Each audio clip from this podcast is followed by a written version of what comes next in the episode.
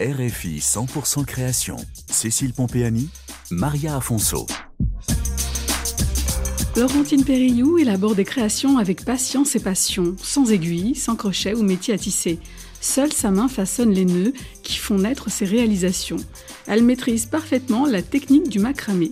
Cette succession de nœuds qui donne naissance à une forme, qu'elle soit en volume ou en aplat. Dans son atelier au cœur des Pyrénées en France, elle travaille la technique afin de détacher le macramé de son image des années 70. Laurentine Périllou souhaite donner ses lettres de noblesse à cette pratique basique et universelle. J'ai toujours créé depuis que je suis toute petite en fait. Je crois que c'est tellement ancré que c'est même plus une question que je me pose aujourd'hui. Mais comme ce métier-là que j'ai choisi, en fait, c'est évident, c'est une évidence, quoi. La création, elle est euh, pas seulement euh, dans l'objet ou le produit fini que je propose, elle peut être aussi juste à l'atelier avec euh, ne serait-ce que juste les fils, les bobines en fonction de comment ils sont positionnés. Juste ça, pour moi, ça fait partie aussi de la création et du processus de création. C'est vraiment une façon de vivre. Laurentine Périllou, artisane designer, spécialisée en macramé. C'était le plus simple, c'était de donner mon nom à à ce que je fais. C'était le, plus évident, mais parce que voilà, là aussi, ça rejoint le fait que ce soit moi. Laurentine Périllou a grandi dans les Pyrénées. En 2008, elle part en voyage en Amérique du Sud, Chili, Bolivie, Pérou. Elle en revient avec une technique, le macramé. À partir des techniques de base enseignées, elle développe ses propres techniques et son univers. Laurentine Périllou a déployé le savoir-faire du macramé en passant du bijou à la parure et à des propositions textiles pour les maisons de haute couture, à la décoration d'intérieur.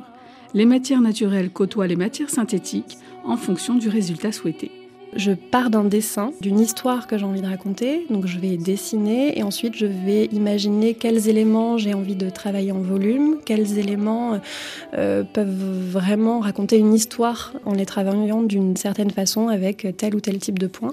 La matière et finalement quelque chose qui vient en second plan. On peut travailler tout type de fil. À partir du moment où le fil est suffisamment souple pour pouvoir être noué, on n'a pas de limite à la matière première. On peut travailler aussi bien des matières premières naturelles que des matières premières synthétiques. Euh, donc ça peut être des lins, des cotons, des soies pour les matières naturelles, euh, mais ça peut être aussi bien, euh, c'est essentiellement des polyesters hein, d'ailleurs, mais qui vont prendre différentes formes. Alors ils peuvent être plus ou moins brillants, plus ou moins mat, voilà.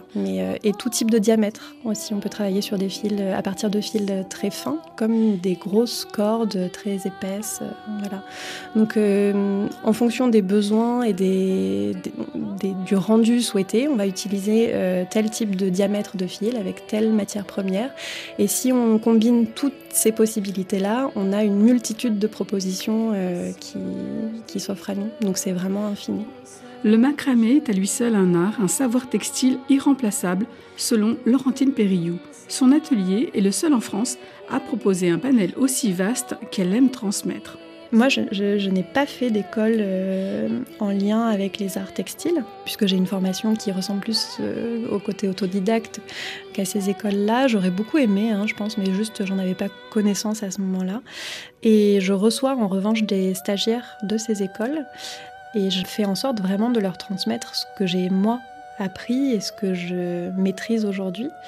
Les stages sont variables, ça, peut aller de trois semaines à trois mois.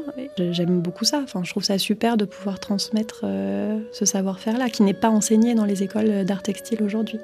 Il a été vraiment relayé, je pense, euh, aux techniques euh, désuètes ou de loisirs ce qui est dommage, puisque voilà, on perd vraiment toutes les possibilités, on a perdu toutes les possibilités qu'il y avait avec cette technique-là.